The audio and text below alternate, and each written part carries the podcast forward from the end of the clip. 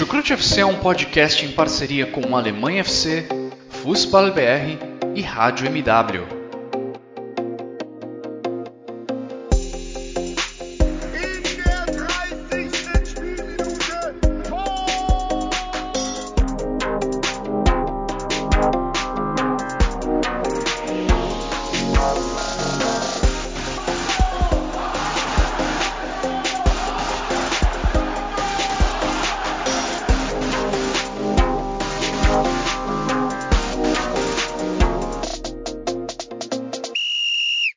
Sejam muito bem-vindas, sejam muito bem-vindos, fãs da Bundesliga. O meu nome é Guilherme Ferreira e eu recebo vocês para mais uma edição do Chucrute FC, edição em que vamos falar sobre a nona rodada do campeonato alemão.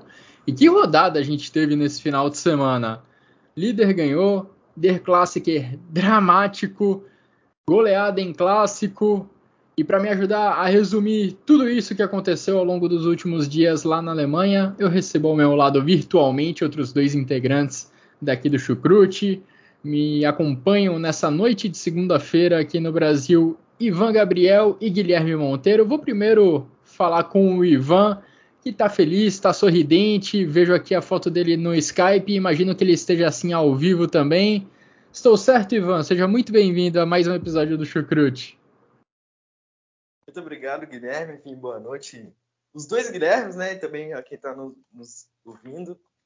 Bom, final de semana perfeito, né? Na Bundesliga para o meu Borussia de Gladbach. Foi perfeito, né? Tá, mas a gente vai falar melhor sobre o Gladbach, enfim. Na temporada passada, quando entrei aqui no Chucurute, o meu, o Gladbach não ganhou nenhum derby na Bundesliga. Começamos bem nessa temporada, pelo menos tiramos a Iaca já logo de cara.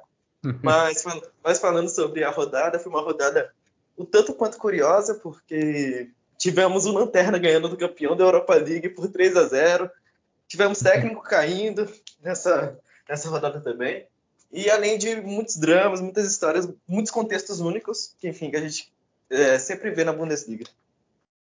Pois é, movimentadíssimo o futebol alemão nos últimos dias.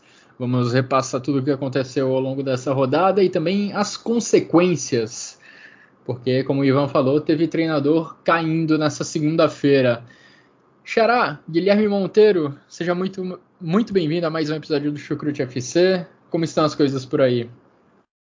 Tudo certo, né? Acabo de voltar do meu leg day, quem gosta de treinar.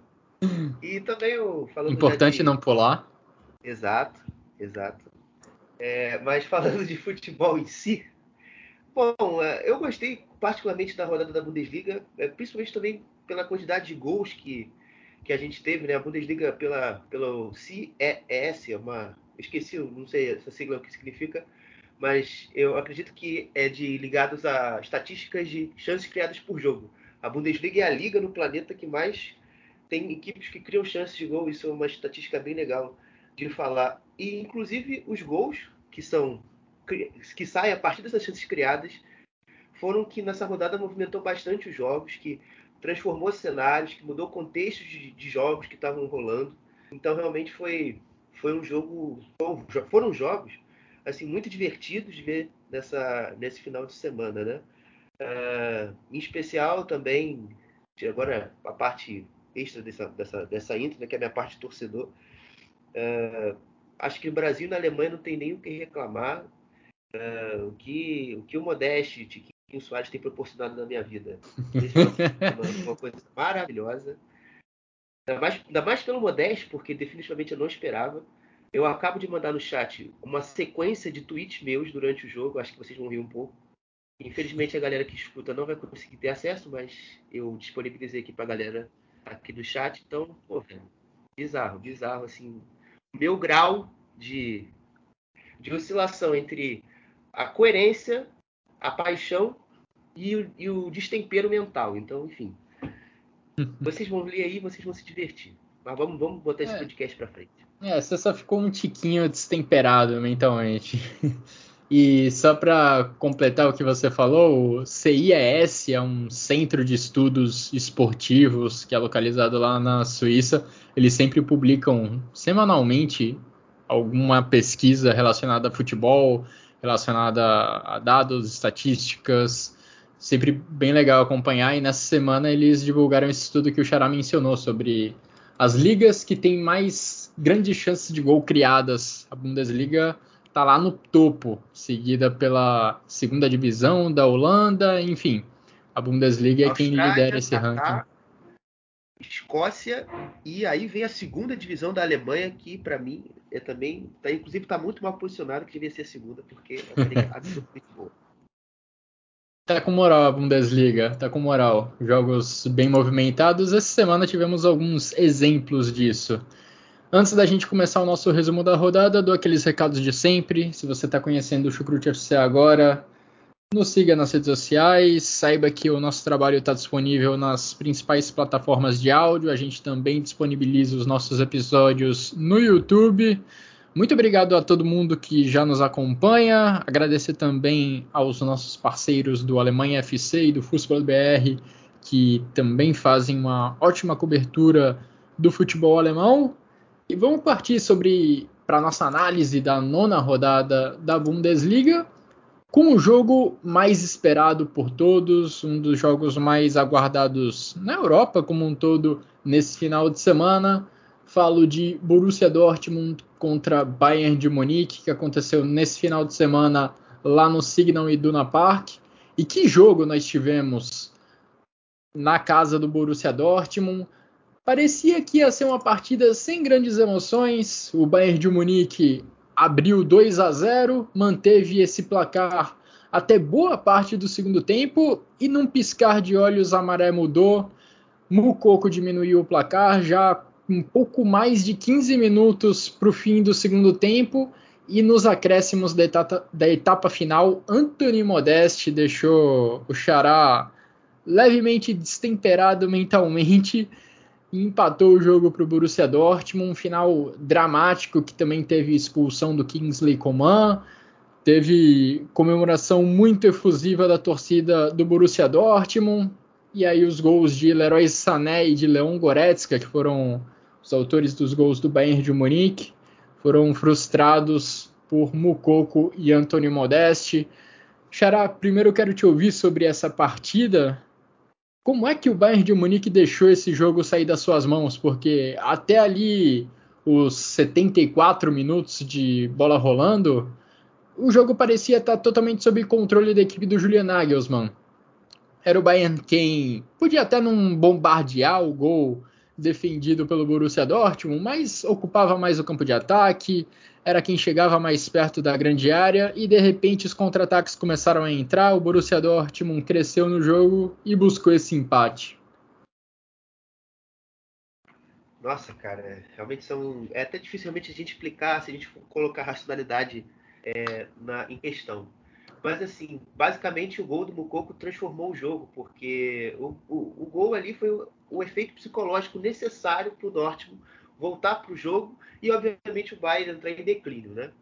Uh, o segundo ponto que eu atribuo essa, esse empate no final, eu acho que as mexidas dali do, do Julian Nagelsmann no final do jogo, né, com a saída do Delite, uh, e entrou o Masrowi, uh, a equipe meio que se perdeu também, então a equipe ficou mais, um pouco mais vulnerável.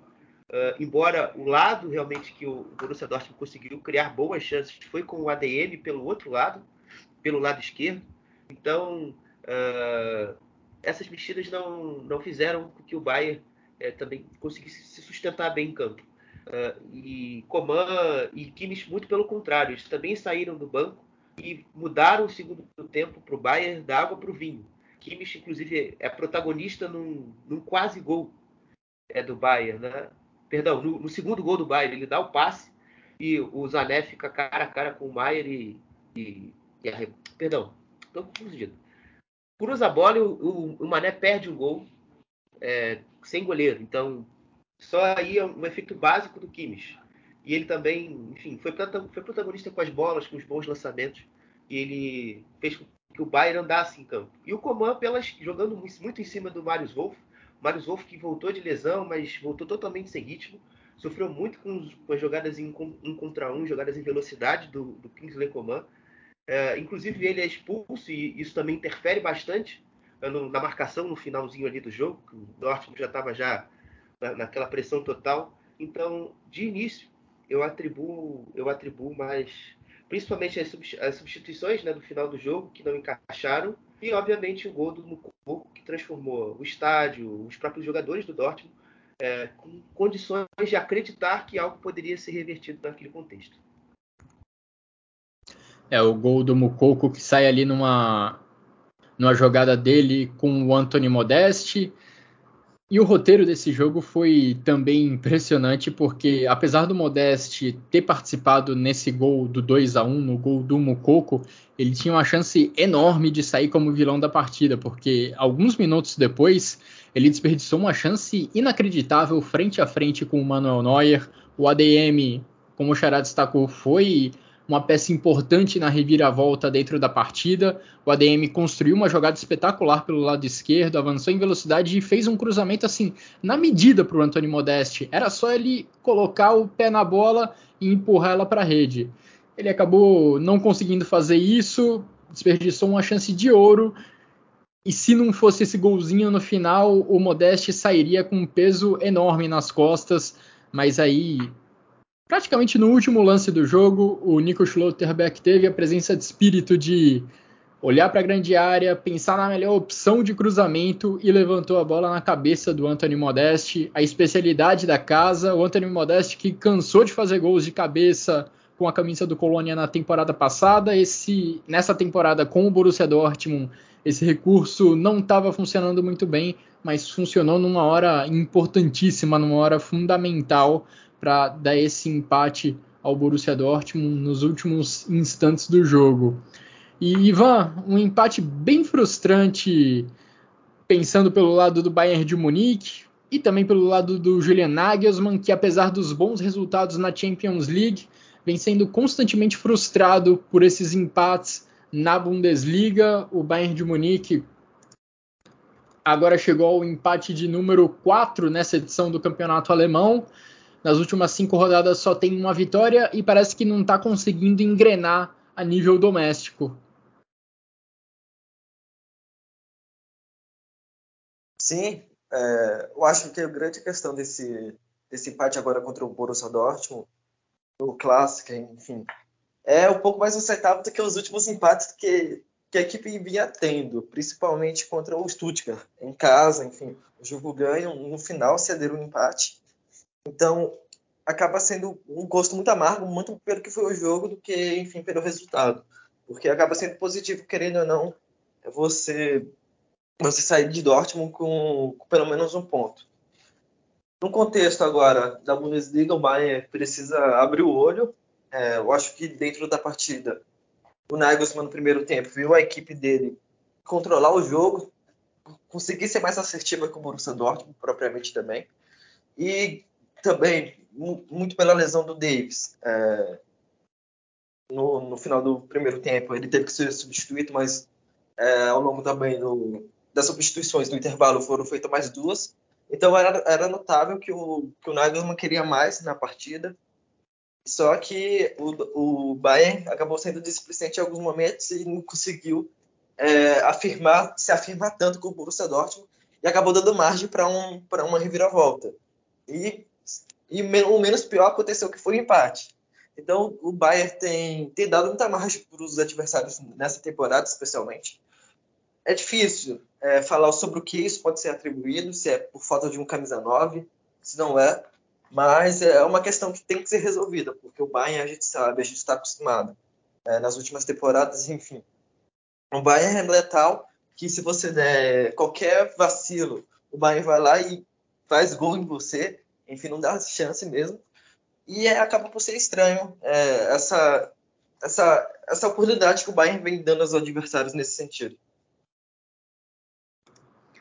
É, o Bayern de Munique, repito, vem conseguindo bons resultados na Champions League, é líder com folga de seu grupo, mas a nível doméstico tem enfrentado algumas dificuldades. Acho até que o ataque vem produzindo bastante nesse jogo contra o Borussia Dortmund produziu mais do que os donos da casa, mas às vezes não consegue definir lá na frente, não consegue converter em gol algumas boas chances que aparecem. O Mané novamente teve uma boa oportunidade desperdiçada nesse jogo. E lá atrás, parece que as chegadas dos adversários estão sendo muito mais eficientes. Parece não, estão sendo muito mais eficientes. Os adversários do Bayern de Munique precisam de muito menos finalizações para conseguir empurrar a bola para o gol. E Xará, Anthony Modeste escreveu um capítulo bonito na sua ainda curta história com a camisa do Borussia Dortmund. E é legal ver isso porque nas últimas rodadas parece que o peso da mudança de clube estava ficando muito grande para o atacante. Tanto que nesse jogo ele perdeu a posição de titular para o Mukoko. Ele vinha sendo titular, o Edin Terzic vinha dando oportunidades para o Modeste, o time como um todo parecia tentar envolver o Antônio Modeste nas partidas, buscando cruzar a bola na área para explorar essa força do Modeste no jogo aéreo, mas não vinha dando muito certo, apesar do primeiro e até esse final de semana o único gol do Modeste na Bundesliga nessa atual edição da Bundesliga ter sido de cabeça, ele não vinha aparecendo muito ao longo das partidas, mas aí nos acréscimos do segundo tempo ele consegue fazer um gol importantíssimo que pode, quem sabe, mudar um pouco a história dele com a camisa do Dortmund. Bom, o que eu queria falar do Modeste tem dois, tem dois aspectos. O primeiro aspecto é a forma que ele marca, marca ia dar assistência para o Mococo e marca o seu gol. Na assistência, é, o, tem um carinha na timeline do Twitter chamado Nicolas, que ele entende muito desse esporte chamado futebol. Ele fez um texto no Fussball BR que eu recomendo que vocês leiam. Ele foi muito bem explicado e detalha bem o que, o que como o Modeste pode funcionar em campo. E quando ele fala que o Modeste sabe se posicionar melhor entre o lateral e o zagueiro adversário, você consegue observar no lance da assistência que quando ele recebe o lançamento, ele está exatamente entre o Masrowi e o Pamecano. Então ele consegue é, se posicionar muito bem entre esses dois jogadores, passar para o Bucoco chapar a bola e fazer o gol. E no segundo gol, depois do cruzamento do Chilote, ele está ele tá vendo o jogo de frente, está atrás do Masrowi e do outro defensor do Bahia, tá atrás do Pavar, se não me engano. Então, ele estava exatamente nessas posições, que entre ou até mesmo as costas desses dois jogadores, onde ele sabe realmente finalizar, onde ele sabe fazer os seus gols. Então, só trazer esse pequeno detalhe.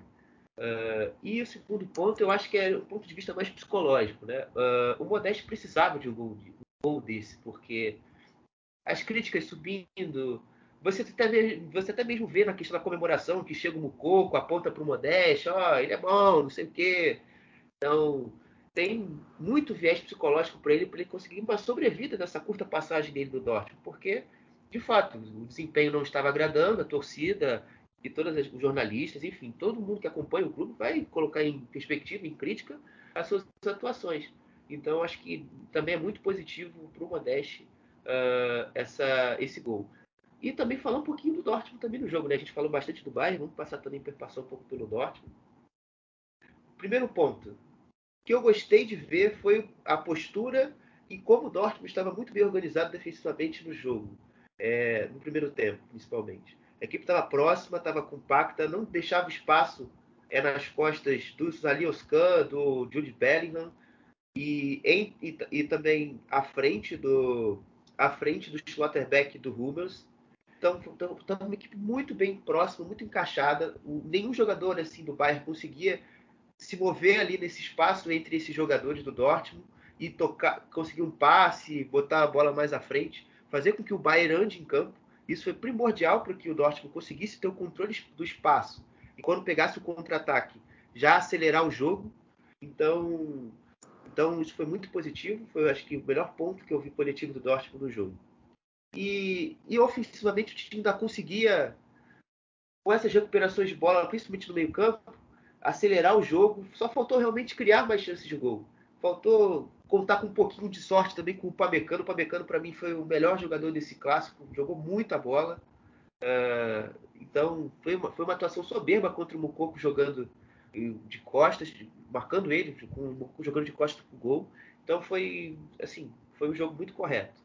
Uh, e, e, no mais, uh, o Terzi no intervalo deu uma meio que uma misturada no time, tirou o, Rubens, infelizmente teve uma lesão, é, e deixou o Zulu na zaga, que também não ajudou bastante. O time O Zulu não jogou bem o, o Der Klassiker, tanto na lateral direita, com muita dificuldade de sair jogando, tanto na defesa para proteger ali o lado, direito, o lado direito com o Wolf. Então foi um, um jogo muito ruim dele. E eu acredito que fica pelo menos a lição que esse time não vai ter mais apagões, ou não pretende ter mais apagões das partidas, né? Porque o Dortmund perdeu três jogos nesse campeonato, todos eles por apagões. Werder Bremen, Colônia e Leipzig. Eu espero que a sequência, principalmente depois desse jogo, seja menos apagões e mais consistência, que o Dortmund na maioria dos jogos tem tido. É, eu até vi o Bayern de Munique durante boa parte do jogo superior ao Borussia Dortmund. Foi um jogo travado na maior parte do tempo, né, sem muitas grandes chances de gol criadas, mas o Bayern de Munique era quem ocupava mais o campo de ataque, era quem mais se aproximava da grande área adversária. Contou também com mais uma, atua mais uma atuação bem ruim do goleiro do Borussia Dortmund, Alexander Mayer. Gregor Kobel está ainda se recuperando de lesão e olha, o Edin Terzic deve estar louco para contar com o Kobel 100%, porque o Mayer já entregou alguns gols que acredito que o Kobel defenderia ao longo das últimas partidas. E nesse jogo contra o Bayern de Munique, o Maier nos dois gols, acredito que poderia ter feito coisa melhor. Talvez o Kobel nos dois gols conseguiria fazer a defesa. Só que apesar desse controle do Bayern de Munique, que durou até ali boa parte da segunda etapa, na sequência o Borussia Dortmund conseguiu criar oportunidades em contra-ataques, conseguiu jogar em velocidade, foi assim que saiu o primeiro gol, foi assim que foi provocada a expulsão, expulsão do Kingsley Coman e a maré da partida mudou, a chave virou e o Borussia Dortmund conseguiu esse resultado importantíssimo diante do Bayern de Munique, um resultado, um jogo que teve fortes emoções, que teve muita também reclamação em relação à arbitragem. O Bayern de Munique ficou muito pistola com a não expulsão do Jude Bellingham, ainda mais diante da expulsão do, Kings, do Kingsley Coman ali na reta final do jogo. Enfim, um jogo, um Der Klassiker que foi à altura das expectativas pela por tudo que aconteceu dentro de campo, por todos os ingredientes que Borussia Dortmund e Bayern de Munique colocaram no gramado. De qualquer forma, com esse empate, nenhum dos dois times alcançou a liderança do campeonato alemão. A ponta da tabela ainda pertence ao Union Berlim, que nesse final de semana sofreu, parecia que ia desperdiçar pontos, mas venceu o Stuttgart por 1 a 0 jogando fora de casa, um resultado que traz consequências para essa segunda-feira, dia que estamos gravando o podcast. Pellegrino Matarazzo, treinador do Stuttgart, foi demitido. Ele não treina mais a equipe do Stuttgart. Ele que teve um grande trabalho ali na temporada 2021, mas depois o, o nível da equipe não se manteve. A equipe não conseguiu repetir o mesmo nível, a mesma sequência de boas atuações que teve lá atrás, na primeira temporada do Stuttgart, depois do acesso da segunda divisão, e está encerrado, foi encerrado nessa segunda-feira o trabalho do Pellegrino Matarazzo. É, Ivan, queria te ouvir primeiro para saber suas impressões sobre a partida como um todo e também se quiser comentar logo essa demissão do Pellegrino Matarazzo, que não é mais treinador do Stuttgart. Bom, vou deixar a partida pro, pro Xará, que ele viu melhor que eu. Enfim, não tive muita oportunidade de ver muito dessa partida só vi um pouco do segundo tempo. É o finalzinho do, do primeiro também.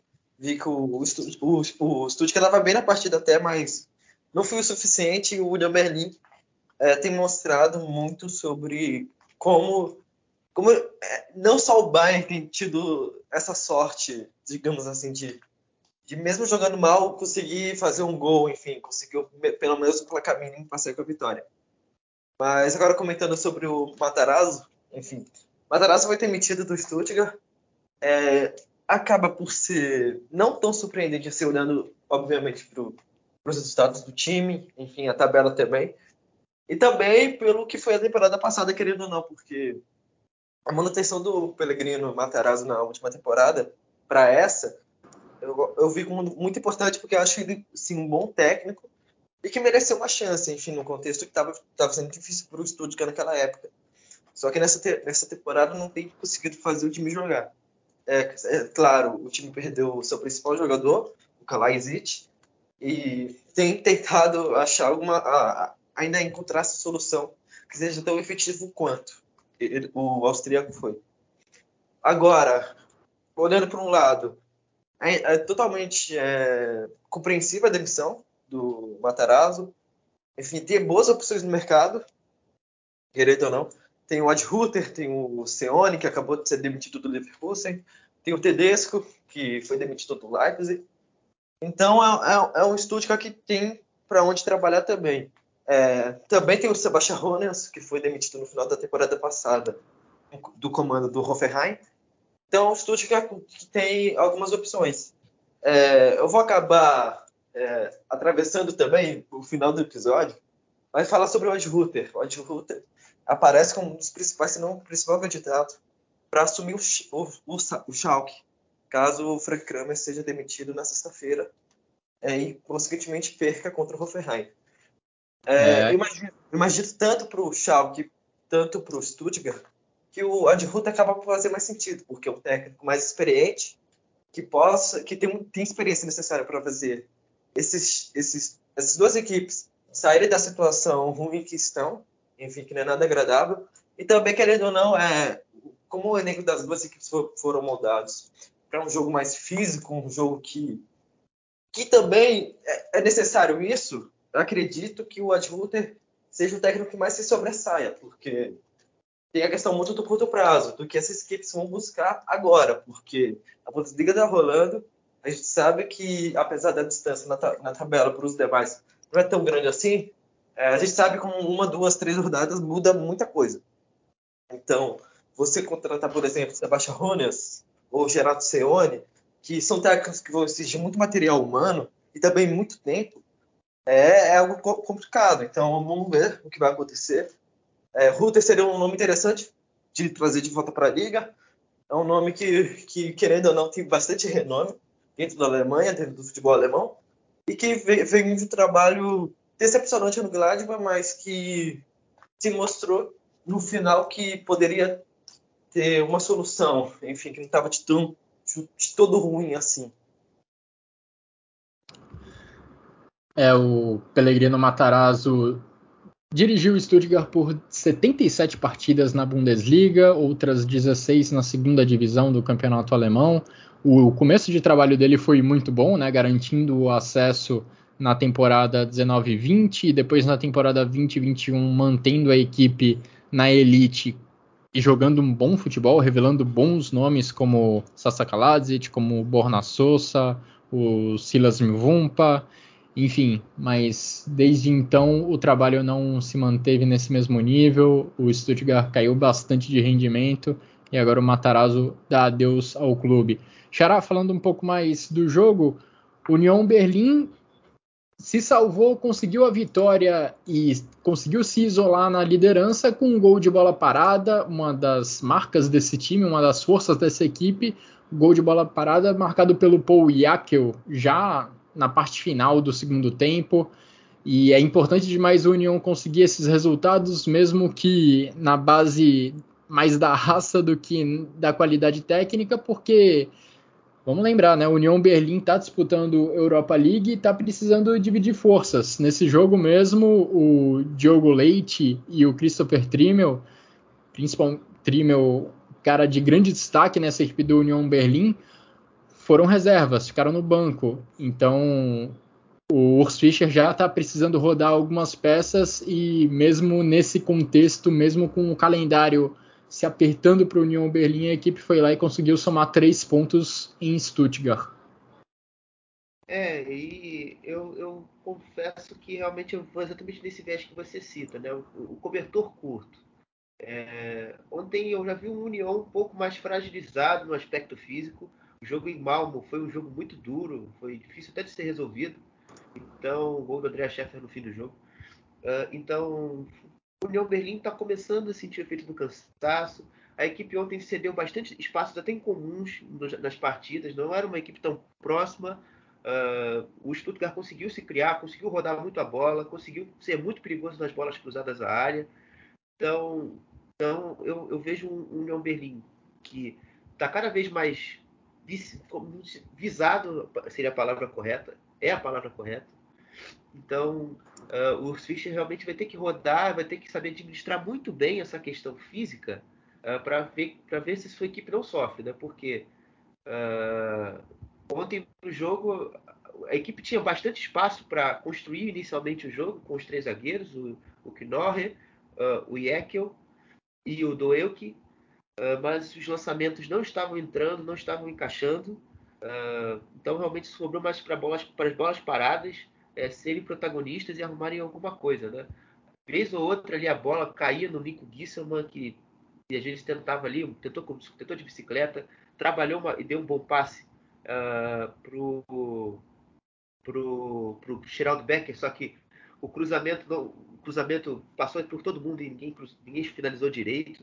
Então, enfim, é, é a União que para mim vai ter que o Fischer vai ter que cada vez mais encontrar alternativas de deixar uma equipe menos bola longa e mais jogo, tentar um jogo mais construído, ou pelo menos minimamente construído, para tentar trazer um algo novo, trazer algo novo para surpreender os adversários e, e, e, realmente fazer com que a equipe não perca o mínimo de pontos possíveis nessa fase do campeonato. Embora a vantagem para o Bayern tenha crescido, é, são, as próximas rodadas serão jogos perigosos para o União, né? já começando no próximo final de semana que o União recebe, vai receber o Dortmund em casa.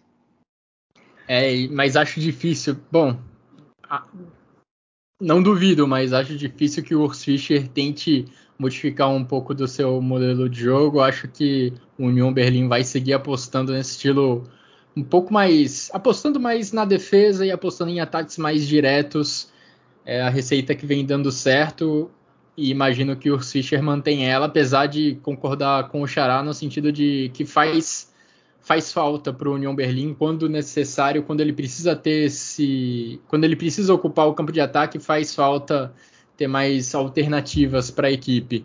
Nessa partida, a bola parada funcionou mesmo sem o Christopher Trimmel em campo.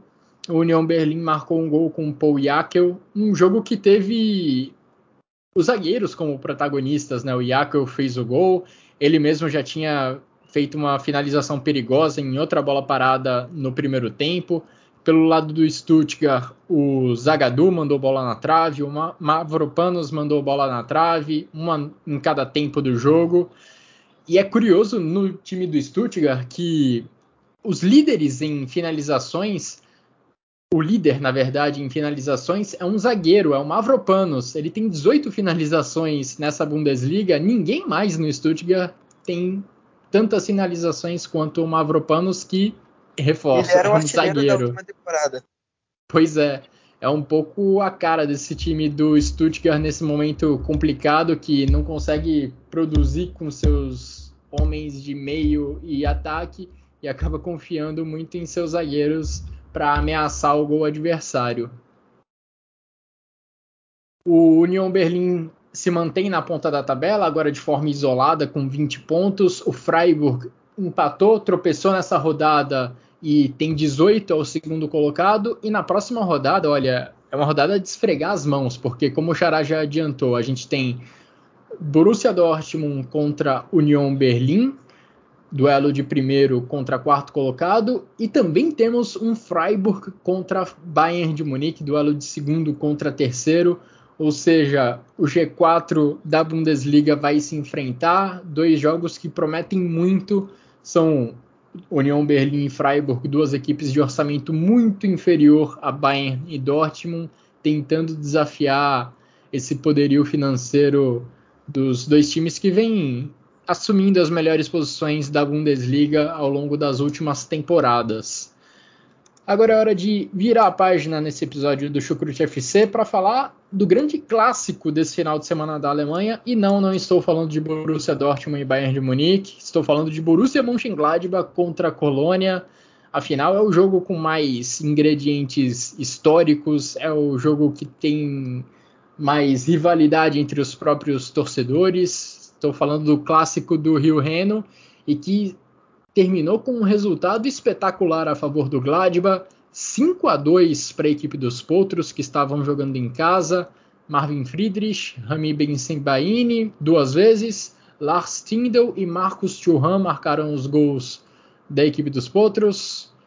Hussein Bazic e Florian Kainz marcaram os gols do Colônia. Ivan, claro, tenho que começar com você. Como se explica essa grande vitória da equipe do Gladbach, que enfrentou um Colônia que vinha, que vem fazendo uma boa temporada, mas não teve muitas chances nesse jogo, especialmente ali a partir do final do primeiro tempo, quando o Florian Kainz foi expulso e o Ben Sebaini converteu o pênalti. Tudo isso nos acréscimos. O jogo foi para o intervalo com 2 a 1 para o Gladbach e um jogador a menos, pros, um jogador a mais para os Potros, e aí o placar foi. O resultado foi encaminhado. Sim, foi um jogo, foi uma partida, foi um clássico que o Gladbach abordou da maneira correta. É, agora uma informação mais histórica. É, o Gladbach nessa partida fez uma partida número 750 na Bundesliga, na história da Bundesliga. E com a vitória ultrapassou o Hamburgo e está no quinto lugar da tabela no geral. Enfim, e tem o Dortmund, que tem o Bayern também. Então, a tabela uma... somando os pontos de todas as temporadas da história Exatamente. da Bundesliga, certo? Exatamente. E agora um dado, um dado mais, mais específico que também ilustra bem o que foi essa partida. O Gladbach com a vitória também assumiu a liderança dos jogos em casa, dos mandantes dessa Bundesliga de agora. Então isso ilustra muito bem porque o Gladbach tem tido muita força dentro de casa. É, demonstrou isso mais uma vez nessa partida. A gente via quando a torcida aumentava mais o tom. O Colônia ficava muito incomodado o que estava acontecendo em campo, então o Gladbach estava muito confortável nesse sentido. Mas falando da parte tática, não foi o primeiro tempo brilhante do Gladbach, mas foi bem melhor do que o, o, time, o time que tinha apresentado em Bremen, por exemplo. Enfim, a gente viu também que o Gladbach tem, um, tem, um, tem algo importante que o Daniel Fark traz com ele, que é não abandonar a convicção do treinador, porque a gente, a gente sabe que, um, que um sábado o Gladbach também, tinha entrado com o mesmo time que, por exemplo, perdeu para o Bremen de 5, 5 a 2, 5 a 1 e acabou acabou continuando o mesmo time para o clássico agora contra o Colônia e também o time que tinha ganhado do Leipzig em casa. Então é um time que mantém sua não só os usos iniciais, mas também o que pensa sobre o futebol, porque a grande diferença da derrota para o Bremen para a vitória agora contra o Colônia foi muita abordagem no jogo, no sentido de que o Bremen atacou muito os alas do Gladbach, é, principalmente o Scali, o Zebaini também estava num, num, dia mal. E ontem a gente viu bastante o, o Kramer não caindo como 10, mas como quase linha direita, é, fechando muito bem o, o, o, lado do Scali. E também o Stindl caindo mais pelo lado, também para fechar o lado do Bezebaí. Então foi o Gladbach que tinha muito controle nessa zona do campo que teve uma abordagem melhor direcionada para impedir ao máximo, tentar não dar ao Colônia muitas chances claras que nem deu para o Werder Bremen, por exemplo. Então foi muito importante nesse sentido. O Julia Weigel, que fez uma partida fantástica. Enfim, um spoiler, já vai estar nos meus destaques da rodada. Tem sido fantástico, enfim. É um, é um jogador, um volante, que é muito bom é, ao, ao a perceber, perceber os espaços que tem ao redor dele, a direcionar o passe, a buscar a bola também. É um jogador que busca o espaço muito bem e também alivia muito a defesa em algum, algumas divididas que, que por, por, exemplo, na temporada passada ia acabar sobrando para o Friedrich, para o Oved, por exemplo, ou para os laterais. Então, o Gladbach foi mais compacto nessa partida que soube melhor aproveitar os seus pontos fortes. O Hoffman teve mais liberdade no jogo também, e principalmente quando, quando teve a expulsão do Kainz, que isso é, praticamente definiu a partida para o Gladbach. Faltava mesmo era o, era o gol para abrir a porteira, e esse gol veio cedo, logo no início do segundo tempo com o Schindel. Então, de resto, o Gladbach foi muito efetivo, foi muito assertivo, foi, foi um time de futebol completo. É, soube jogar em todas as fases do jogo e soube jogar muito bem. É, tem sido uma montanha russa maluca essa temporada do Gladbach, principalmente se a gente fizesse recorte dos últimos jogos, das últimas semanas. Ganhou do Leipzig com propriedade por 3 a 0, depois tomou uma pancada forte do Werder Bremen, perdendo por 5 a 1 e agora vence o Colônia por 5 a 2. Realmente uma loucura essa montanha russa comandada pelo professor Daniel Fark. Xará, o que, explica também essa pancada sofrida pelo Colônia nessa rodada? Colônia que faz uma boa temporada, tem o Stephen Baumgart dando continuidade ao seu bom trabalho com a equipe dos Bodes, mas que dessa vez acabou sendo levando uma derrota bem forte justo num clássico. Ah, as questões das bolas aéreas, da bola parada, foram um complicador no jogo do Colônia, né? Uh, fez um gol de pênalti, uh, mas tudo bem, uma jogada mais ou menos morta.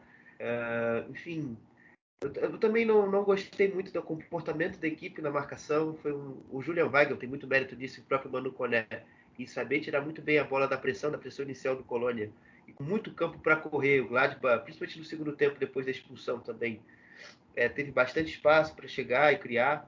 Uh, o Gladbach foi muito bem nas jogadas de escanteios ofensivos e, enfim, uh, o Colônia não teve, não conseguiu jogar definitivamente. Eu, eu fiquei bem desapontado com os últimos dois jogos do Colônia que eu vi na Bundesliga, né? O primeiro tempo contra o Dortmund e esse, esse jogo como um todo, né? O, o e o Maina, que são para mim, acho que os dois pontos que se efetivaram agora da equipe, é, que são bons jogadores, criadores natos, é, tiveram uma atuação bem fraca, né? isso é mérito, obviamente, uh, do Benzebaini, uh, do, do Scali, obviamente também dos seus jogadores que fizeram a cobertura. Uh, o Tigas também, que vem jogando bem, por, por incrível que pareça, o, o Balme tem conseguido extrair bastante coisa dele, também não fez um bom jogo. Acredito que a lesão do Deio, que é uma consequência da partida, né, numa entrada bem feia, é que aconteceu na partida, embora não achei maldosa, chegou com a intenção de machucar, vai fazer muita falta para a sequência, porque o Liu Bitic é, é, o jogador mais importante dessa equipe. É o cara é o cérebro é, dessa equipe, consegue direcionar muito bem a bola é, para o lado, para o corredor, fazer o que é, e o Maina ou o Tillman, enfim, joguem, o Adamian também, de certa forma. Uh, e sem bola, é um cara essencial na pressão. Né? O Colônia alterna muitos sistemas de marcação, o 4-4-2 e o 4-2-3-1, e ele é o cara que faz a vigilância uh, do zagueiro ou até mesmo do volante que baixa para fazer a saída de bola ali, por exemplo, o que o Weigl faz no Gladbach, ele era o responsável para isso, de ficar atento aos movimentos do, do Weigl e tirar o passe dele. Então, o Colônia perde um cara que pressiona, um cara que direciona e ainda tem um chute de fora da área para fazer gol. Então, assim, é um elemento bizarramente bom para o Colônia que ele não vai ter nos próximos três meses devido a uma lesão. Mas também só, só para pontuar coisas do Gladbach também para dizer que eu não falei nada. Velho, quando o Kramer foi jogado de 10 no, contra o Leipzig, eu falei pro Ivan, velho, esse cara, o Fark tá maluco, né? Hum. E quando a gente tá vendo, o Kramer tá jogando bola para burro, velho. É, os jogos também teve contextos que ajudaram bastante. É, não são equipes assim, o Werder Bremen, o Leipzig, uh, o Colônia, que estacionam ônibus, que fecham os espaços, que são muito que, que, que só, se, só se limitam a se defender, não são equipes nesse sentido, são equipes que, que também sobem a pressão, que dão espaço às costas. Então ele só ali de dar, só de dar aquelas tarimbadas na bola, só dar aquelas carimbadas na bola, de tocar às vezes para o lado e, e, colocar o Hoffman em jogo, colocar o Ticos, né, o Tio no jogo, colocar o Laço, o Laço, perdão, o Capitano, o Lars Tindel no jogo. É, só com esse passezinho ali já dá alguma vantagem. O time do, do, do, do Gladbach anda em campo e isso é importante. É, realmente tem sido uma surpresa para mim bem agradável. Outra surpresa agradável tem sido o Arvin Friedrich, o Arvin Friedrich, não, o Arvin Friedrich, é, que muita gente às vezes questiona esse zagueiro um pouco mais pesadão, é, com, um pouco, é, com um pouco menos de recurso em saída de bola, numa equipe que joga muito em pressão alta, mas ele está dando muito conta do recado, está se posicionando legal, está conseguindo cortar as, as, as bolas das maioria dos, dos, jogadores que também colocam tem um jogo físico forte, né? Ele não comeu reggae, como fala da Bahia. De André Silva não comeu reggae ontem do Tigres. Então, tá, tá, tem jogado bastante bem. O, o Colônia que também está precisando se desdobrar com a agenda de calendários, porque está na Conference League, ou seja, está colocando seu elenco no limite no meio da semana contra o Partizan. O Stephen Baumgart poupou alguns jogadores, acabou perdendo, agora perde o clássico. No caso do Colônia, ao contrário, apesar de que o Union Berlim também deu uns tropeços na Europa League, mas Colônia também está tendo dificuldades aí para fazer esse malabarismo de disputar a competição nacional, de disputar a competição internacional com um elenco que não é tão profundo assim quanto os das equipes mais ricas da Bundesliga. Vamos falar agora, inclusive, de uma delas, uma equipe que passou por uma mudança grande recentemente, mas agora respirou.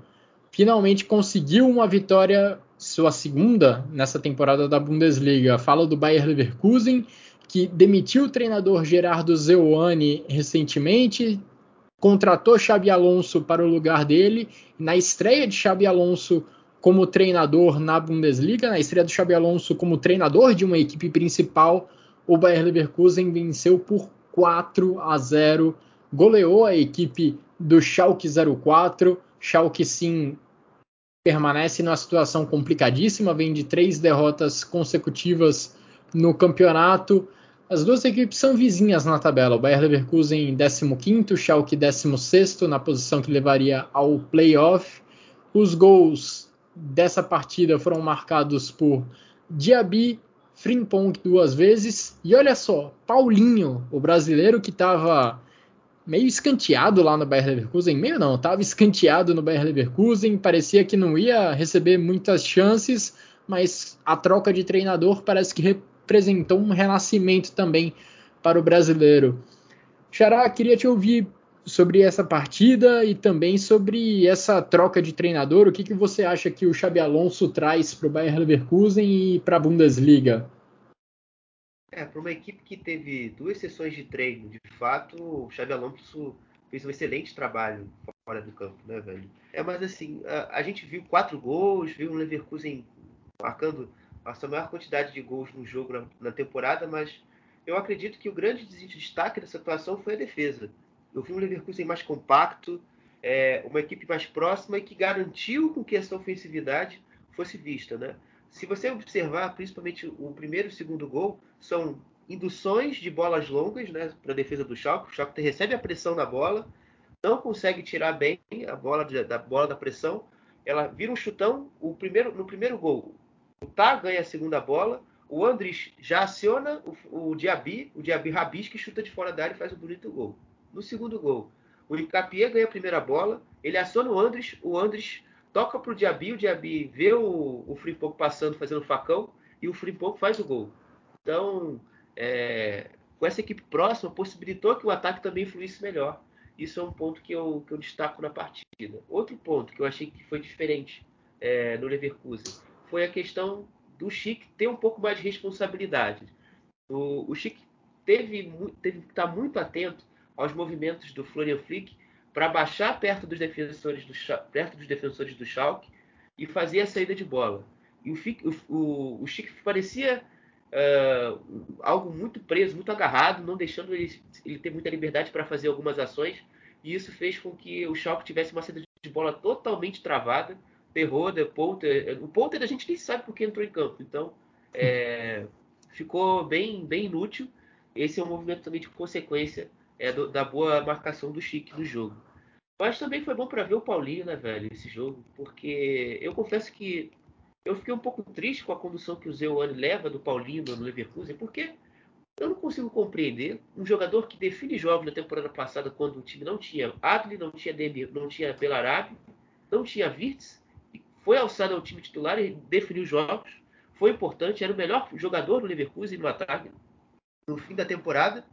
E do nada, ah, não tem, não está treinando legal uh, e, e, vira né, nem relacionado. Então, assim, tem uma coisa muito estranha aí entre essa relação entre Zeuane e Paulinho nesse meio tempo que a gente nem a imprensa alemã conseguiu descobrir para que do nada um cara que foi muito útil no final da temporada passada se tornasse completamente inútil, até um pouco de ranço. Né? A gente sabe que tem a questão do Paulinho querer voltar para o Brasil influencia bastante. Ele também não se ajudou muito nesse aspecto. Mas eu acho que o campo tem que falar mais alto nessa hora também. Sabe? Então, eu achei um pouco uma, uma certa injustiça que o Leverkusen teve com o Paulinho.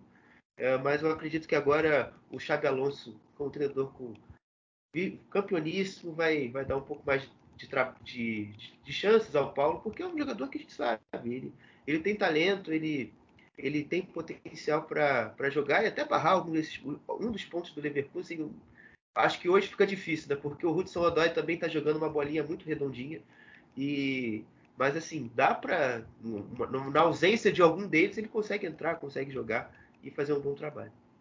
É, e acho até que a prioridade do Paulinho era ficar no Leverkusen, ganhar espaço lá dentro do clube. E eu imagino que a alternativa de voltar ao Brasil tenha surgido muito por conta do atrito né, com o Gerardo Zeuani e com a direção do Bayer Leverkusen como um todo. Mas talvez o grande vencedor dessa troca de treinador de Gerardo Zeuani para Xabi Alonso tenha sido o próprio Paulinho, não necessariamente o Bayer Leverkusen, porque agora a expectativa é ver o atacante brasileiro com mais minutos em campo. Ele nem precisou de muito tempo nessa partida contra o Schalke para balançar as redes. Ele entrou já depois dos 40 do segundo tempo e ainda assim conseguiu marcar seu gol, conseguiu balançar as redes com assistência do Adli, dando números finais à partida, fazendo 4 a 0 para o Bayer Leverkusen contra o Schalke. Agora, acho que foi muito importante também nesse jogo o Leverkusen não desperdiçar chances claras de gol, porque essa era uma algo que a gente vinha, vinha vendo com muita frequência na equipe do Bayer Leverkusen, principalmente na Bundesliga. As chances apareciam para os atacantes e eles não desperdiçavam. E eles não aproveitavam, perdão. Dessa vez, Frimpong foi colocado na cara do gol, aproveitou. Paulinho foi colocado na cara do gol, aproveitou. Então, mesmo com o Zeuane, acho que cedo ou tarde essa maré ruim ia ser revertida e o Bayer Leverkusen iria subir posições na tabela do, da Bundesliga. Essa resposta acabou vindo logo na sequência da troca de treinador, logo na primeira partida do Xabi Alonso como treinador do Bayer Leverkusen. Ivan, o que, que, você me diz sobre esse momento do Bayer Leverkusen, que não é o primeiro da Bundesliga a apertar o botão de emergência logo nessas primeiras rodadas. O Leipzig também já adotou esse recurso. Enfim, Bundesliga passando por algumas mudanças de treinador logo nas primeiras rodadas da temporada. É, e o curioso que foi logo a primeira partida do Xabi Alonso, enfim, a vitória do Leverkusen, que colocou outro treinador em pressão, que é o Frank Kramer, como a gente já tinha comentado antes. É, agora falando do Leverkusen, acho que era natural que, como você falou, que essa maré ia, ia virar, ia, ia se tornar algo positivo, porque o elenco é muito bom. É, acho que você não ter perdido Chique, o Diaby, enfim, não ter perdido o Wirtz, claro, ele estava com lesão, mas enfim, ainda tem um, ainda tem um talento como o Wirtz no elenco. E você conseguir trazer o Hudson Odoi, que foi muito especulado no Bayern, é, no, no, próprio Borussia Dortmund também, enfim, que também é um jovem tratado com muito, era tratado com muito potencial na Inglaterra enquanto esteve no Chelsea, é muito importante e mostrou também a força do Leverkusen no mercado que, é, nesse aspecto. Agora, eu acho que foi inteligente a, a decisão de demitir o Seone, não só demitir, mas o momento que foi, porque querendo ou não, hoje o Schalke é um adversário muito acessível para um para o primeiro confronto, ainda mais num curto espaço de tempo. Enfim, você estrear já com uma vitória é, dessa margem de placar e já dá um ânimo a mais para uma partida de Champions League que o Leverkusen precisa ganhar para ainda se manter vivo na, na briga. Enfim, a gente sabe como que está o grupo deles na, na Champions. Enfim, o Bruges está tá em primeiro, está com uma boa vantagem, mas a briga pelo segundo, pelo, segundo lugar ainda está muito viva. Então é o Leverkusen que vai, que vai tentar voltar essa maré. Eu acho que o principal aspecto do, do Xabi Alonso tem que ser a defesa, porque a defesa, como o Guilherme falou, era, era uma peneira nos últimos jogos, nessa temporada também.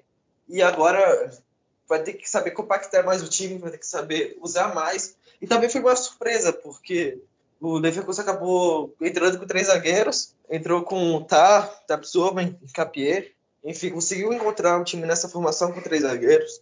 É, o Frimpong tem se tornado uma peça muito importante também no ataque. Também talvez seja o jogador mais consistente do Leverkusen nesse, nessa temporada. Facilmente, tem sido muito importante. O Andres também tem, tem ganhado um bom papel nessa função. E agora eu, acho que é o Leverkusen que vai tentar buscar consistência não só como equipe, mas também em valores individuais. Porque você ainda precisa que o Chic se encontre, é, precisa que o Dermibay se encontre também. Enfim, também na defesa é um time que tem bons jogadores individuais, mas que o, o conjunto ainda não está funcionando. Então, é, vai ser um Leverkusen que vai tentar se encontrar de, um, de uma maneira geral mesmo. E o Schalke, Xará? É uma equipe que volta da segunda divisão, volta para a elite nessa temporada, mas parece que a briga vai ser novamente contra o rebaixamento. É um time que, sob o comando do Frank, do Frank Kramer, a gente já esperava que seria mais defensivo, queria apostar mais em fechar a casinha do que incomodar os adversários lá na frente, mas agora contra o Bayer Leverkusen, nem isso funcionou muito. Antes de falar do choque, só falar um dedinho de coisa do jogo do, Leverkusen.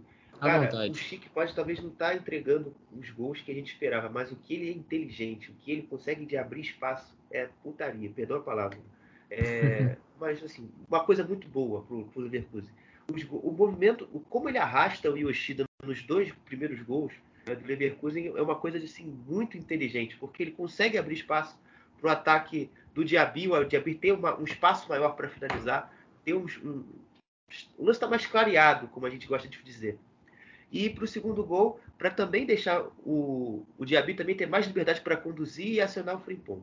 Agora, fechou o tópico Leverkusen. Tópico Schalke. Primeiro começa a minha fala sobre o Schalke com a declaração do Robin Schneider depois do jogo. Abre aspas. O desempenho de nossa equipe não, o desempenho da nossa equipe nos decepcionou imensamente hoje. A equipe técnica em torno de Frank Kramer uh, e, a, e o time estamos todos desafiados a mostrar um desempenho melhor em todos os aspectos contra o Hoffenheim. Fecha aspas para o Robin Schneider. Na boa, Robin Schneider. Se você não tem nenhuma convicção no senhor Frank Kramer à frente do comando técnico, qual a diferença de você demitir o Frank Kramer hoje, amanhã ou contra o Hoffenheim? Tá boa, ele também tá, já está se apresentando estar perdido no cargo de diretor esportivo do Schalke. Eu acho que ele já fez isso com Dimitris Gramozis e o Schalke colocou o acesso é, em risco. Uh, definitivamente não tem o Rovistredo não tem conseguido lidar bem uh, com, com, os momentos difíceis que o Schalke atravessa nas temporadas, embora esse seja o seu segundo ano de trabalho no Schalke. Então, enfim, uh, falando do jogo, para sair um pouco dessa esfera fora do campo, o Schalke teve muitos problemas também, pelo que eu falei do Chico, nos movimentos defensivos, mas também quando tentou mudar o jogo mais no segundo tempo, ficou um time que de lançamento para tentar encontrar o Aydin ou o Terroda e, e, só criou uma chance no jogo, foi um cruzamento da direita. o Terroda consegue se antecipar e finalizar e o Radek faz uma defesa simples. Olha, a equipe do, do Schalke do Frank Kramer não é uma equipe pitoresca. É uma equipe que defensivamente é estável. No primeiro tempo, muitas das ações que o Leverkusen fez, tentou fazer pela direita com Tapsoba, Diaby e Frimpong, não, não tiveram bom sucesso, por causa que Bilta, uh, o Mor, que embora tenha sido muito mal joga, nas jogadas em velocidade, quando a equipe estava organizada, conseguiu minimamente dar um, um suporte uh, ao Flick na marcação e também ao Bilta, então, mais ou menos, conseguia controlar a equipe do Leverkusen no ataque com um jogo mais organizado. E o lado direito, então, também nem se compara. Foi um lado menos explorado, mas toda vez que a bola caía, o Baker, ou o Encapié, não tinha tanta facilidade é, para circular a bola e fazer o jogo andar. Uh, minha, grande questão com o Frank Kramer desde os tempos de Bielefeld é a questão de saber trazer um, algo diferente, né? Tentar sair da mesmice, da, da, tentar atrair o adversário, bola longa no, no atacante e fazia algo mais. O, o Schalke só faz isso, tenta atrair o adversário, não consegue, aí bola longa, assim, não ganha a primeira bola e aí já vem o ataque do adversário em cima do próprio Schalke. Então, esse tipo de coisa não tem funcionado no Arminia, como não funciona no Schalke, e talvez não funcione em outro, outro clube. O Frank Kramer, no meu ponto de vista, é um treinador que veio para o Schalke já meio que com prazo de validade. Então, a gente está vendo as consequências de um trabalho ruim dele já nesse início de temporada. Eu só espero que o Schalke é, se, re, se rearrume, porque não é uma equipe, como eu disse, não é uma equipe ridícula. Tem condições de não estar na zona do rebaixamento brigando para não cair. Tanto que os melhores jogos que o Schalke fez, perdão, foi contra equipes que de, deram espaço ao Schalke. O jogo do Augsburg, pode ter perdido o jogo, o, o, o Schalke fez dois gols, conseguindo ter, ter um espaço. E quando ganhou do Borro, Borro marcou muito mal, deu espaço e a bola parada também foi preponderante. Então, para você ver que esse time tem recursos, né? E só para fechar também o capítulo Frank Kramer, ele também já, já, já se apresentou em pouco tempo no Schalke um cara que criou problemas. O Rodri Salazar está lesionado? Sim, é um problema, um desfalque. Mas ele criou problemas com, com, com o Rodri Salazar e barrou ele. Para mim, um jogador que estivesse em forma não era para ser banco do Schalke. É um cara diferente, é um cara que ele define o jogo. Ele já mostrou isso na temporada passada e na segunda divisão com o São Paulo. Então você não pode descartar um jogador assim. Então é, enfim, é, o Schalke arrumou problema para si desde que ele anunciou o Frank Kramer no dia 7 de junho. E agora o Ruben Schröder vai ter que consertar essa bomba. É, o Schalke não é o dono do pior ataque da Bundesliga até agora. Essa posição pertence ao Bochum, mas o Schalke é o time com menos finalizações no campeonato até agora. Só finalizou é, ao longo dessas rodadas menos de 100, de 100 vezes, 95 vezes. E esse estilo do Frank Kramer mais defensivo, apostando mais em fechar a casinha, acaba fazendo que, com que os jogadores se destaquem muito defensivamente, né? E o Tom Kraus, ele é com alguma vantagem um jogador com mais desarmes nessa Bundesliga até agora, o meio-campista do Schalke se destacando nessa métrica, mas coletivamente o Schalke tem muito a melhorar ainda para tentar sair dessa posição incômoda, para tentar fazer com que a sua briga não seja até o final do campeonato contra o rebaixamento. Bom, passando agora para as outras partidas que a gente teve nessa rodada. A rodada começou lá na sexta-feira com Hoffenheim e Werder Bremen. Werder Bremen venceu por 2 a 1 gols de Niklas Fulkrug e Mar Marvin Dux. A dupla de ataque do Werder Bremen apareceu, funcionou mais uma vez. Vem fazendo um grande campeonato esses dois jogadores. O Dux só, só tem dois gols, mas ele contribui de muitas outras formas. E o Niklas Fulkrug, artilheiro do campeonato, com oito gols marcados até aqui. Já no sábado nós tivemos o empate entre Mainz e Leipzig. O Mainz abriu o placar com Invartsen, Nkunku foi ao resgate e empatou o placar já na reta final, já aos 35 do segundo tempo. Também tivemos outro empate em 1 a 1 entre Augsburg e Wolfsburg. O Wolfsburg começou ganhando com Gerhardt, o Gumni empatou para a equipe do Augsburg. Tivemos a grande surpresa da rodada lá em Bochum. O Bochum venceu o Eintracht Frankfurt por 3 a 0. Com esse resultado, o Stuttgart é a única equipe da Bundesliga sem vitórias até aqui na temporada. Ainda assim, o Bochum se mantém na lanterna do campeonato alemão com apenas quatro, quatro pontos somados. E já no domingo tivemos o jogo movimentado entre Hertha Berlim e Freiburg. O Freiburg começou ganhando, tomou a virada, mas o Kevin Schad já ali na reta final marcou o gol de empate que mantém o Freiburg na segunda posição da tabela da Bundesliga. O Freiburg poderia se manter empatado com o Union Berlim no topo da tabela, mas esse empate deixa o time do Christian Streich um pouquinho atrás, um degrau abaixo do Union Berlim. Xará Ivan, algo a comentar sobre esses jogos? Eu quero falar do Hertha Berlim Freiburg.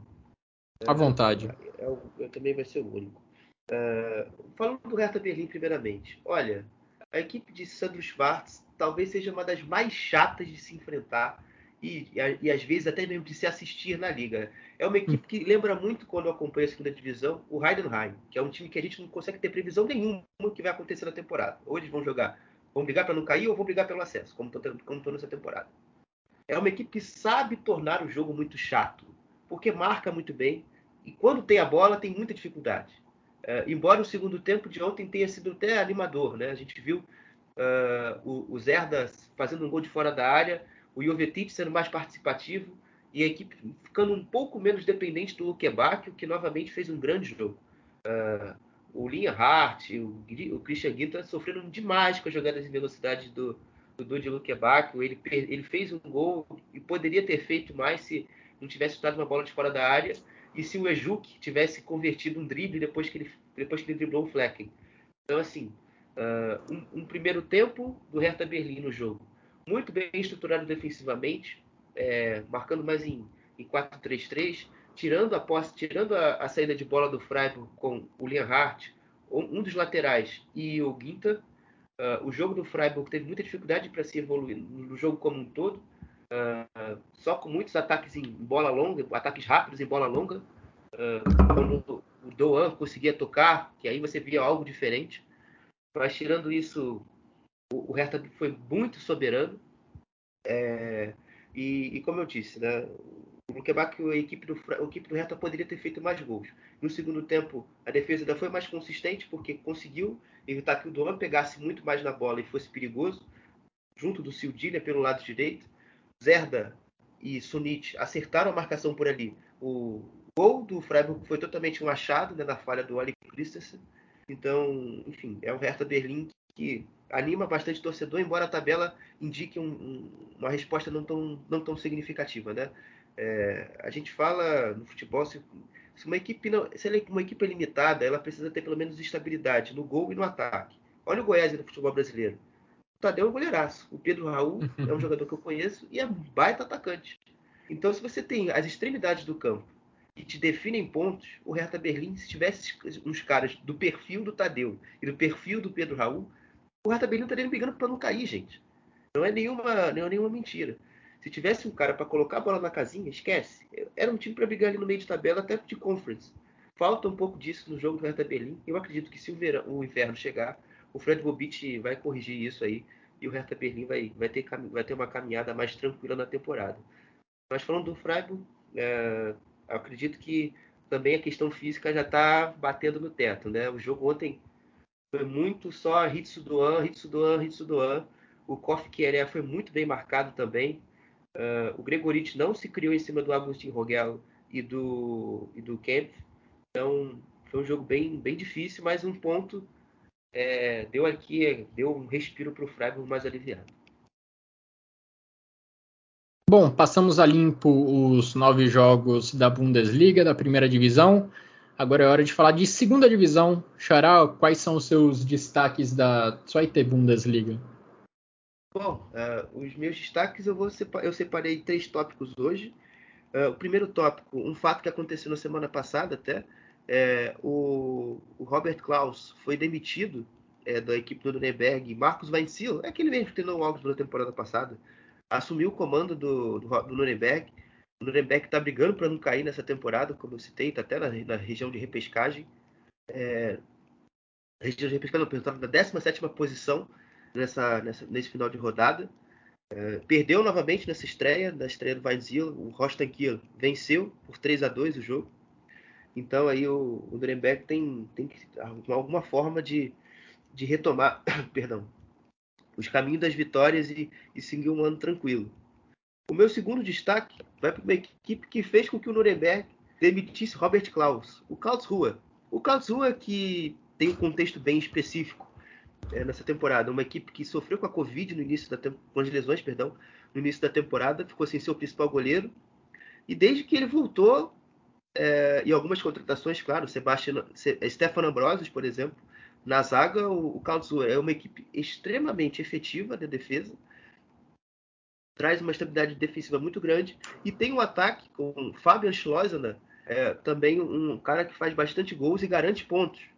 E, e isso, isso, diz muito sobre essa campanha ali de, ali de bem próxima ali à região de, de, de playoffs da, da temporada é uma equipe que a gente apostava brigar muito forte com o rebaixamento uh, e que está conseguindo se superar, está conseguindo jogar um futebol mais, assim, União Berlim, de forma de dizer, um jogo muito mais direto, muito mais de, de velocidade, de bola parada, uh, de jogo físico, mas que, que tem entregado pontos, tem entregado entretenimento. E nessa rodada, só para trazer também o resultado do Carlos Rua, o Carlos Rua venceu o Arminia Bielefeld, que está afundado na última posição da tabela. Nem Daniel Cherny consegue acertar esse Arminia Bielefeld que está brigando firme pelo rebaixamento. Uh, agora, o meu último destaque. Uh, o Hamburgo, nessa rodada, eles não venceram. Um, e se tivessem conseguido os três pontos, eles teriam estabelecido um recorde é, dentro do próprio clube. Né? O Tim Walter conseguiu seis vitórias seguidas é, na liga por duas vezes, por duas vezes já no, na, no comando do, do Hamburgo. Se tivesse vencido o Kaiserslautern, teria chegado à sétima vitória consecutiva. Então, o um empate 1 a 1 com o Kaiserslautern acabou minando essa chance. E, e, também superaria um recorde de Branco Zebet, que é um, um, outro, um outro treinador que fez com que o Hamburgo também chegasse a seis vitórias seguidas é, na temporada. Entre 8 de março e 12 de abril de 1980, ele fez isso. E também 14 de abril a 19 de maio de 1979, é, na temporada ainda que o Hamburgo frequentava a Bundesliga. E então a campanha dessa temporada igualou esses dois recordes aí que o, que o Hamburgo tem. E mais que o Hamburgo ainda pode alcançar outro recorde de ser a equipe que mais venceu jogos, ou que não perdeu jogos, é, fora de casa na liga. Na, na, até no futebol alemão profissional, perdão. É, o Hamburgo tem, no momento, sete, oito jogos sem perder fora de casa. Se ele chegar a 11, ele bate o Bayern de Munique, que tem 10, por duas vezes, e, e, igual, e, se, e se, torna o maior time que tirou mais pontos é, de equipes mandantes é, na, na, todo futebol profissional alemão. Uh, e, e, falando e falando do jogo em si também, que esse jogo ainda consegui acompanhar assim, o Hamburgo tem muita dificuldade quando recebe equipes que, que são fortes no, no, sentido de defensivo. Uma equipe muito compacta do Kaiserslautern trouxe muito desconforto com a bola para a equipe do Hamburgo, né? Uh, o, o, gol do, do Robert Glatzel com 24 minutos deu um pouco mais de, de, de equilíbrio ao jogo, mas o Kaiserslautern era muito perigoso nos contra-ataques. Eu não via a equipe do Hamburgo tão exposta a alguns jogos como esteve nessa partida. E o gol, o Kaiserslautern só não ganhou o jogo porque o, o Kevin Redondo perdeu duas boas chances uh, na, partida, né? Então é, é uma equipe assim do Kaiserslautern que também é bem legal de acompanhar de ver se você gosta de um jogo defensivo e mais de contra-ataque. Mas enfim, é, falando agora da tabela, como está a situação do campeonato, como o Hamburgo lidera com 25 pontos. O Darmstadt é o segundo colocado com 24. Paderborn, que voltou a vencer também, uh, tem 22 e é o terceiro. E na zona de repescagem, o Nuremberg está com 16 pontos. O 17 é o Grotterfurt, que empatou contra o Regensburg e voltou para a zona do rebaixamento. Tem 9 na 17 posição. E o Arminia Bielefeld, como eu já citei, é o último colocado com 8 pontos. Passando do.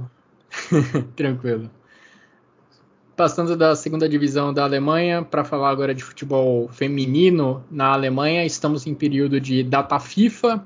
A seleção da Alemanha entrou em campo para enfrentar a França num amistoso e foi basicamente uma repetição do que aconteceu já na semifinal da Euro desse ano. Vamos lembrar, Alemanha e França se enfrentaram por uma vaga na decisão da Euro e a Alemanha venceu por 2 a 1 com dois gols de Alexandra Pop.